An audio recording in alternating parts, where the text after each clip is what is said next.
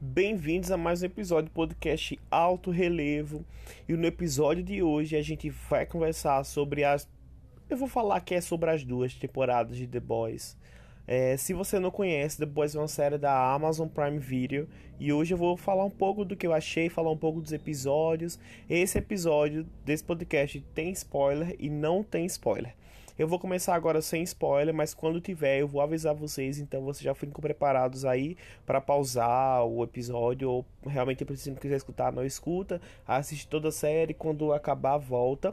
É, a primeira temporada já está totalmente disponível na Amazon e a segunda temporada ela tá saindo toda sexta-feira os episódios na Amazon também.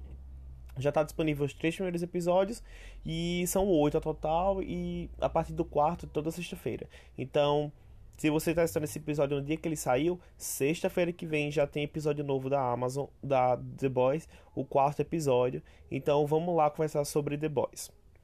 Bem, se você não sabe que série é The Boys, eu vou aqui começando a dar né, uma breve sinopse do que eu acho, do, do que eu escrevi aqui, e você já vai ter uma noção do que é, e se gostar você já corre para assistir na Amazon Prime Video. The Boys é uma série de 2019 original Amazon Prime Video. É uma série com super-heróis, mas não uma série sobre super-heróis. E isso é, é, um, é um ponto importante de se falar, porque é, ela é uma série com super-heróis. Tem super-heróis no enredo, na trama e na história, mas ela não é sobre os super-heróis, ela não é sobre poderes, ela não é sobre esse universo, sabe? Então, fica mais claro com o decorrer desse episódio, você vai entender melhor o que eu quero dizer com isso. Por exemplo, é séries de super-herói, quais são as que nós temos atualmente no mercado? A gente tem as da Marvel com a Netflix, Jessica, Demolidor, um, Punhos de Ferro, Luke Cage, Defensores. A gente tem essas cinco da Marvel com a Netflix. Claro que tem muito mais outras. A gente tem, tipo assim, Agents of S.H.I.E.L.D., que também é de super-heróis. Não é com superpoderes, mas é super-heróis. Quer dizer, também tem superpoderes. Né? Se você assiste Agents of S.H.I.E.L.D., você vê que tem uma, uma questão ali com superpoderes. Mas a grande maioria assim, do, dos personagens não tem. É mais a questão da força mesmo, das lutas, enfim. Mas eu tô, queria aqui destacar Jessica e Demolidor. E a gente também tem as da DC. Elas já são mais voltadas realmente para poderes e para super-heróis. Por exemplo, tipo Supergirl, Flash. Realmente eles têm poderes, né? De sobrenat poderes sobrenaturais e tal. Que não existem, obviamente. Mas que isso existe no universo deles e que funciona bem para eles. Os heróis, né, nessas, nessas, obras que eu, que eu citei, os heróis estão dispostos a se sacrificar pelo bem da humanidade. E eles estão sempre combatendo o mal, indo contra o errado, sempre fazendo o certo, né, entre aspas, assim. Uh, nós podemos até pegar, tipo assim, séries como Jessica Jones, que não é necessariamente uma super-heroína. Jessica Jones não é uma super-heroína de ter trajes e tal, bem caracterizada, mas que na série dela, no, no arco dela, ela se encaixa no quesito de heroína. Eu acho que ela é uma heroína da própria história, sabe? Ela, ela é uma heroína de história de outras mulheres, de outras pessoas, da, da irmã dela. Não necessariamente de toda uma humanidade. Mesmo sabendo que, que Grave, né, que é o, o vilão de Jessica Jones, representa um, um mal para a humanidade como um todo. Mas é, é isso. É, por exemplo, uma pessoa que eu acho, uma personagem que eu acho que é uma super heroína, a Supergirl. Não assisto atualmente, mas já assisti a primeira temporada. Ela é claramente uma super heroína do tipo que, que o cinema gosta de ver, que o público mais teen gosta de ver. E ela é totalmente super caracterizada, com aquela capa e voando. Enfim. Uh, The Boys vem contra todo esse universo de séries e obras que os supers são do bem e morrem pelo povo. Supers, né, é a abreviação para super-heróis. Eu falo sempre supers. Então o The Boys encontra todo, todo esse estereótipo que a gente cria de que foi criado, né, que a gente sempre assistiu ao redor do mundo, ao redor das obras, dos universos, que os super-heróis são do bem, que eles combatem o crime, que eles prendem os ladrões, que eles ajudam a polícia, que eles salvam a terra do, dos alienígenas, enfim. Em The Boys não acontece isso. Em The Boys tudo é marketing e o que importa é a imagem dos supers e apenas os supers. Só o que importam é eles. Uma crítica bem rápida da primeira temporada e sem spoilers. Então, se você. Isso é uma breve sinopse do que é The Boys. E se você já assistiu, você pode continuar. Eu vou aqui falar agora uma crítica do que eu achei. Ela é bem rapidinha da primeira temporada. E se você não assistiu The Boys ainda, Não tem spoiler nenhum essa crítica, mas se você não quiser escutar, você pausa por aqui, vai assistir a primeira temporada e depois volta para essa crítica da primeira temporada. Bem, eu assisti o trailer e fiquei bem curioso para assistir a série, né? Que eu tinha, eu tinha visto o trailer por causa do de um personagem, o Deep, que ele é um super. Ele fez Gossip Girl e eu gostava muito dele na época que eu achei Gossip Girl. E eu fiz assim, nossa, ele vai fazer outra série, que bom. Aí eu achei o trailer e eu achei um pouco tosca. Eu tinha a impressão que a série seria bem tosca, porque os personagens, quando eu vi, né, os super-heróis, eu vi que eles eram muito caracterizados. Ele, a, a caracterização dos personagens dos super-heróis era bem pesada. Eles tinham um traje todo trabalhado, com cores e adereços e botas e broches e um monte de coisa. Eu tava preparado para alguma coisa tipo estilo Liga da Justiça. Eu tava pensando, nossa, vai ser Liga da Justiça ou ladeira abaixo, sabe? Tava preparado para isso. Mas quando eu comecei a assistir, eu vi que eu tava muito enganado. Eu tava eh, bem enganado. Porque a série passa longe de ser tosca. E longe de ser teen também. Ela não é nada teen, não é nada tosca. E não é como se você passasse a ignorar os trajes exuberantes, né, bem trabalhado. É que você entende o motivo deles, você entende por que eles usam aquele traje, porque o traje é tão carregado. É, na Nova York da série, né, e na, na América da série, que se passa em Nova York na América lá, tem-se que os super-heróis são deuses, sabe? Eles nasceram com superpoderes, dádiva de Deus. Não possuem nenhum caráter. É, eles não têm os poderes de caráter genético, de, de família e tal. Não. Um, é, foi presente de Deus e as pessoas nasceram assim. Alguns nasceram assim, outros não. No universo da série, isso, né? E a empresa que gerencia o grupo de super-heróis mais famosos da América, que é chamada Vogue, é, lucra bilhões com a imagem desses super-heróis. E, tipo assim, não é como se eles ajudassem o povo por um dever, ou por bondade, ou por gratidão pelos dons que eles têm. Mas eles fazem isso para promover a Vogue e para se promover. Então eles são, assim, na, no universo que eles vivem, por ter toda essa imagem carregada e por ter uma empresa que gerencia a imagem deles e por eles fazerem bondades para ter uma imagem bonita e não como forma de, de ajudar a sociedade como um todo, eles são celebridades, tipo assim, eles têm posters espalhados por Nova York inteira. Eles têm, têm, marca de tênis, eles têm marca de cereal. Não marcas, mas eles são estampados já nessas, nessas, nessas propagandas, nesses produtos, para vender mais. Eles vendem. Então eles têm filme, eles têm reality show. Tudo tem eles estampado e daí os trajes passam a ser o ponto de identificação, sabe? Você olha para aquela pessoa e você já sabe quem ela é. Por exemplo, se você olha uma criança vestida com as cores vermelho e azul, você já sabe que o, o super-herói dela preferido é o Homelander, que o Homelander, né, é o líder do, dos sete, que é o nome do, dos sete é o nome dos sete, que é o grupo de super-heróis que eu falei agora da avó, que é a avó que administra eles. Eles são super-heróis mais famosos da, da face da Terra, inclusive. Então, tipo assim, o Homelander, ele tem uma capa vermelha, ele tem uma roupa azul. Então, se você vê uma criança que gosta de super-herói e que ele tem essas cores, assim, na roupa, você vai saber, nossa, então ele gosta desse super-herói.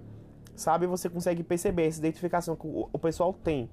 Outra coisa que quebra muito esse universo da, é, dessa questão da série ser contra todo esse estereótipo de super-herói é a fotografia a fotografia foi uma surpresa para mim porque ela não é estridente, sabe? Por exemplo, em Vingadores, a fotografia é linda e combina com a proposta da obra, bem colorida, forte, vibrante, saturada. Você consegue ver a armadura do Homem de Ferro brilhar, sabe? Você consegue perceber. Em The Boys a fotografia é bem mais apagada, ela chega a ser acinzentada em alguns momentos. Ela não contradiz o universo da série mas pelo contrário, a fotografia mostra que mesmo uma série com pessoas que voam e atiram laser pelos olhos pode ser dramática, tensa e adulta. Então, tipo assim, atirar laser pelos olhos é um, um poder que o Homelander tem. Só que toda a questão da caracterização dele não deixa a série tosca e a fotografia ajuda muito porque você não, não olha para ele com aquele degen, sabe? Tipo, ai meu Deus, série de super-herói. Não. Você consegue perceber que ele ele a série passa um olhar sádico, sabe? Passa muita sátira no que ela fala, no, na, nas falas, nos diálogos, até na fotografia, aquela coisa mais apagada mesmo, mais acinzentada. Mais uma coisa que tem é as cenas de carnificina. Nossa, The Boys tem muita cena de crânios explodindo, membros arrancados, um corpo inteiro de alguém explodindo, muita facada. Enfim, se você tem estômago fraco para essas cenas assim, você deve pensar muito bem antes de assistir, porque a série não tem nenhuma piedade. As cenas são meticulosamente bem feitas e produzidas. E é até legal que o espectador muitas vezes tinha a mesma reação dos personagens. Eu mesmo sempre ficava igual a Huey. Eu ficava totalmente espantado e chocado e falava, meu Deus, e dava pausa e ficava um pouco perplexo antes de continuar, né? Porque assim, realmente as cenas de carnificina, de violência são bem pesadas. E para terminar, a primeira temporada conta com oito episódios de uma hora cada um e ela tem um time muito bom, não é nada cansativo e pelo contrário, as, as cenas chocantes, os plot twists, o enredo e as aventuras fazem você querer assistir tudo de uma vez. E é essa a minha breve análise crítica sobre a primeira temporada de The Boys. Agora vamos para a segunda temporada que estreou ontem. Eu tô gravando esse episódio no dia. Não, estreou hoje. Eu tô gravando no dia que estreou. Já assisti os três episódios que saiu. Hoje é dia 4 de setembro. E agora os episódios saem semanalmente, toda sexta-feira. Bem, a partir de agora a gente tem spoiler. Então, se você não assistiu a segunda temporada. Aliás, vai ter spoiler tanto da primeira quanto da segunda. Se você não assistiu nenhuma das duas ou tá terminando a primeira, espera um pouco, termina a primeira e volta para cá porque vai ter spoiler da primeira e vai ter spoiler da dos três episódios que já saíram do da segunda temporada. E ao invés de falar dos episódios que saíram, eu vou falar dos personagens, como é que eles estão, né? O que, é que eu achei dos personagens. Começando com o grupo lá, os The Boys, né? Que dão o nome à série, que são Mother's Milk, Huey, French e Kimiko. Eu gosto do nome dela, Kimiko. Eu acho um nome bem legal. Bem, é, eles ali estão tentando sobreviver, né? Depois de tudo que aconteceu, eles quase não conseguem escapar no final da primeira temporada, mas eles deram um jeito, né? E, eles também, né? A Starlight ali ajudando eles, toda aquela questão com o A-Train, que teve aquela overdose, enfim. Foi tudo meio que, que conivente para eles conseguirem fugir, mas enfim, né? Vamos deixar o roteiro de lado é, nessa temporada você consegue perceber a motivação de cada um, sabe? A gente consegue entender por que eles estão atolados nisso ainda, porque eles vivem remoendo toda essa coisa contra a avó e contra tudo isso. Por exemplo, Mother's Milk, ele quer a família dele de volta, ele tá nisso, ele quer resolver toda essa treta porque ele quer a família dele de volta. Químico, ela quer o irmão e ela quer vingança por tudo que fizeram com ela.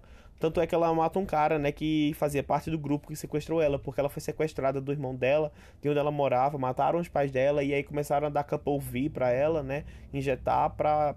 Acabou que transformaram ela num super. Tudo bem que ela tá do lado dos boys, mas ela é um super, querendo ou não. Rio, ele quer uma segunda chance, tanto na vida, né, quanto com N e quanto com o pai. E o único que eu não sei por que tá fazendo tudo é French. Eu não entendo desde o começo porque ele entrou nisso. Mas tudo bem, né? ele tá aí, ele contribui muito bem ao elenco, contribui muito bem à série. O relacionamento, o relacionamento dele com a Químico é muito legal de se ver. Você consegue ver ele, sabe? Ele desenvolvendo com ela. Tanto é que ela chega de um jeito na vida dele e ele conseguiu transformar isso de uma forma totalmente diferente. Então eu, consigo, eu gosto bastante. Eu acho que ele tá mais ali pelo, pelo alívio cômico da série também. Hum, porque ele é bem engraçado às vezes. Eles todos são bem engraçados às vezes. Mas também pela essa, questão da química. Todos eles são anunciados né, como os mais, mais procurados dos Estados Unidos. E aí Butcher chega depois de chega depois trazendo as informações que a gente já sabia. E essas as informações que ele traz é as, são as informações que ditam o andamento dos três episódios. Porque ele traz a informação que Becca tá viva e que ele quer voltar para a vida dela, ele quer a vida dele de volta. Então, Becca tá viva e se ele levar lá o super vilão, que não é super terrorista, quem assistiu sabe o que eu tô falando, super vilão, não é super terrorista. Ele consegue a vida dele de volta, mas e aí o que acontece? O super vilão morre. Claro, o super vilão vai lá e morre. Então, do primeiro episódio ao terceiro episódio, tem esse arco bem fechadinho, sabe? Que aí você fica querendo saber, e aí, o que, é que eles vão fazer agora no quarto episódio? Porque a gente vê no, no primeiro episódio a chegada de um super vilão com poderes. Ele quer destruir tudo. Só que a Cia quer, ele, quer esse super vilão para eles. Se eles pegarem esse super vilão e levar pra Cia, Becca vai poder, né, ser livre, eu imagino. Butch vai poder ser livre. Todo mundo que tá com o rabo preso ali na CIA vai poder ser livre e vão poder ter a vida dele de volta. Só que aí o super vilão morre e não tem, se não tem como levar o super vilão, não vai ter nenhuma liberdade, né? Então, é isso. Acabou esse arco do Butch e vamos ver o que, é que eles vão aprontar a partir do quarto episódio. E falando agora dos supers, do set, né? Nós temos o Homelander. Eu vou falar um pouco do Homelander, porque eu, ele é um babaca desde a primeira temporada. Ele é uma pessoa sádica. Ele é uma pessoa cruel. Ele é uma pessoa que, nossa, rancorosa. Ele é um babaca, como sempre. E ele tá infernizando a vida de Becca e do filho dele. Ele tacou o filho dele de cima do telhado, minha gente. Em nome de Jesus, alguém tem que matar esse Homelander, pelo amor de Deus. E a gente já sabe, né, que o Soldier Cat vai aparecer na terceira temporada. Então vamos ficar aí espertos. Ele foi mencionado, né, na, naquela conversa que o Homelander teve com o Edgar lá no, no escritório. Então vamos ver o que, é que vai acontecer. Ele está disposto a infernizar a vida de Beck fazer com que o filho dele seja igual a ele. E a gente vê ele perdendo o controle de tudo. Ele não tem mais o controle dos sete, ele, nem das missões. E eu acho que essa questão com o filho dele é só um dos aspectos que ele não quer perder, sabe? A gente percebe que ele ter matado Madeline não causou nada muito grande na vida dele. Com certeza a cena do leite foi bem bizarra, mas assim, nada que a gente já não esperasse vendo a interação que eles tinham na primeira temporada, aquela interação meio que materna e meio que sexual, aquela coisa bem confusa e bem estranha que eles já tinham. Acabou que eu acho que ele ter matado ela não contribuiu para muita coisa na vida dele. Claro que ele sente falta porque tem coisas que ela podia resolver para ele mais facilmente se ela estivesse viva, mas nada que atrapalhasse muito ele. Mas eu não acho que role nenhum arrependimento da parte dele, sabe? E eu acho que o ponto alto do Homelander nessa temporada é a perca do controle para Stormfront, que eu vou falar mais pra frente, que deve ferir muito o ego dele. Mas eu vou falar dela mais tarde. Uh, eu gostei também que os outros personagens, os outros super-heróis, cada um tem um arco próprio, sabe? Que não necessariamente depende do outro para acontecer. Por exemplo, a Starlight, ela tá tentando derrubar a Vogue de dentro, com o escândalo do Couple e tal. O Waytrain tá se, tá se recuperando da overdose e às vezes ele tem aquele, aquelas paradazinhas, né? Que a gente ainda não sabe o que tá acontecendo, mas que a gente sabe que vai dar merda, tá construindo alguma coisa ali para dar merda no final na, na vida dele. A Queen Maeve tá ali tentando viver o romance com a Helena, mas ela tem medo de colocar em perigo. Porque, tipo assim, ela contou, né, que o Homelander já né, fez algumas atrocidades com, com algumas pessoas que ela estava interessada. E agora ela tem medo de que botar pra frente esse romance com a, com a Helena, que coloque ela numa situação que o Homelander vai lá e mate ela. Então, complica. Deep tá numa jornada de autoconhecimento, né? Ele tá naquela questão da igreja da coletividade, que todo mundo fica rindo da cara dele. Enfim, ele tá ali numa, numa conversa com as guerras que ele tem. É meio complicado essa questão do Deep, porque às vezes eu acho, eu sinto que é um alívio cômico também, mas eu também sinto às vezes que é muito real, que precisa ser conversado com ele, que pode ser questão também de saúde mental, sabe, naquela questão dele, ele pode estar na depressão, e eu não acho que encarar a situação dele como alívio cômico seja um seja bom, sabe? Eu prefiro ver os próximos episódios e, e tomar uma, uma, posição melhor. Inclusive, quando acabar toda a temporada, daqui a cinco semanas, né? Quando sai todos os episódios semanais, eu vou fazer um episódio da segunda temporada inteira falando o que eu achei. E já dando um, né? Se já tiver algum teaser da terceira temporada, que já foi confirmado, inclusive. Terceira temporada já está confirmada, então. Antes de. A segunda acabou de sair, a terceira já estava confirmada muito antes. Então, voltando aqui. Cada um tá no seu rumo, criando o seu próprio arco e eu tô gostando bastante. Black Noir eu nem falo muito porque ele basicamente é um fantasma desde a primeira temporada. A gente viu a atuação dele agora no começo da segunda, onde ele conseguiu ir naquela base, né, da naquela base do inimigo lá e matou todo mundo, inclusive matou o super vilão que, que foi um do, do, das explosões do primeiro, da primeira temporada. Nossa, super vilão com poderes que o Homelander levou, né? O Couple V conseguiu transformar um adulto em um super vilão e, sabe, ele conseguiu aparecer um pouquinho ali, o Black Noir, mas nada demais. A gente conseguiu ver ele bem abalado também, depois que ele descobriu que o... Ele é um super-herói graças ao V, não porque ele foi escolhido por Deus. É, a gente vê aquela, aquela cena dele um pouco vulnerável, mas nada que, sabe? a gente não tem uma fala dele, a gente não tem um histórico dele, a gente não tem um amigo dele, a gente não tem nada dele, a gente não tem uma ligação com que ele possa ter. Enfim, eu acho complicado falar sobre Black Noir porque eu acho que ele é só um personagem de sustentação para ter sete pessoas ali. Porque assim, se não tivesse ele, poderia se chamar Os Seis. Não faria diferença. E para acabar, vamos falar de duas mulheres que estão prometendo entregar nessa temporada. A primeira, é claro, a nova integrante dos sete, a Stormfront. Ela veio com tudo. Ela é, eu acho que ela é a versão feminina do Homelander. Ela é falsa, ela é sádica, ela é cruel e ela é tudo que a avó quer. Alguém que faça tudo por ele sem escrúpulos e arrependimento. Ela bate de frente com Homelander, coisa que ninguém faz, ela é debochada e ela faz tudo o que ela quiser. Ela tá assim, se tornando a queridinha do público e da mídia, e isso com certeza mais pra frente vai acabar com Homelander. E quando eu falo queridinha da mídia, ela realmente é queridinha, porque ela chegou na série fazendo uma live no Instagram, e ela tava só com 2 milhões de pessoas assistindo a live dela. Então, assim, ela é a queridinha, queridíssima do público. E para acabar, a gente tem Becca, que não é nenhuma super, mas assim, que ela teve o filho do Homelander. E até agora não se sabe quase nada sobre isso, mas a minha teoria, já começou aqui as teorias, né? A minha teoria é que como o filho dela nasceu com poderes e não foi criado como todos os outros, né? A avó tenha feito algum acordo com ela em troca da proteção do Butcher. E até agora a gente não sabe se foi isso que aconteceu, mas é uma coisa que eu aposto, por exemplo. Ela claramente foi estuprada pelo Homelander e o filho dela estava crescendo com poderes e aí eu acho que a avó percebeu isso na gestação e aí falou, ó, se você tiver esse menino, a gente protege o Butcher, mas se você não quiser, a gente vai matar ele. Então, trancaram ela naquela, não trancaram porque ela é livre, a gente vê que ela é livre, ela leva o menino não sei aonde, né, naquela aula que ele teve. Enfim, só que o Homelander não sabia, obviamente, nem o Butcher. Tanto é que o barco da primeira temporada do Butcher é esse, ele remoendo, né, ter perdido ela.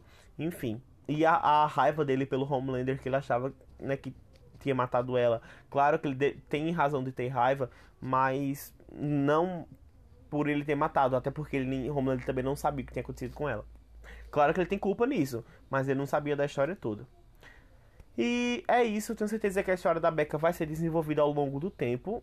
Com certeza vai ser, até porque ela tem que ser. Ela não foi muito abordada na primeira temporada, mas ela foi o gancho para começar a segunda, então ela vai ser abordada nessa segunda ao longo do tempo. A segunda temporada de The Boys está em lançamento, sai episódios novos toda sexta-feira na Amazon Prime Video, então você não perca por nada. E como eu falei, quando acabar a temporada como um todo, eu vim aqui e trago a minha opinião do que eu achei dessa temporada, mas até agora eu tô gostando bastante. E é isso, esse episódio fica por aqui. Se você não conhece, nós temos episódios toda quarta e todo sábado às 10 da manhã. Às quarta-feiras a gente tem um projeto muito legal, que é a Quarta Marvel, onde eu e meus amigos trazemos um filme da Marvel e debatemos sobre ele. E no sábado sai episódios como esse que você está assistindo agora, sobre The Boys, sobre séries, sobre música, filmes, atores, artistas, enfim, sai sobre tudo no sábado. É uma coisa meio que cultura pop, sabe? E na quarta-feira sai a Quarta Marvel, então até quarta-feira e até sábado que vem. Tchau.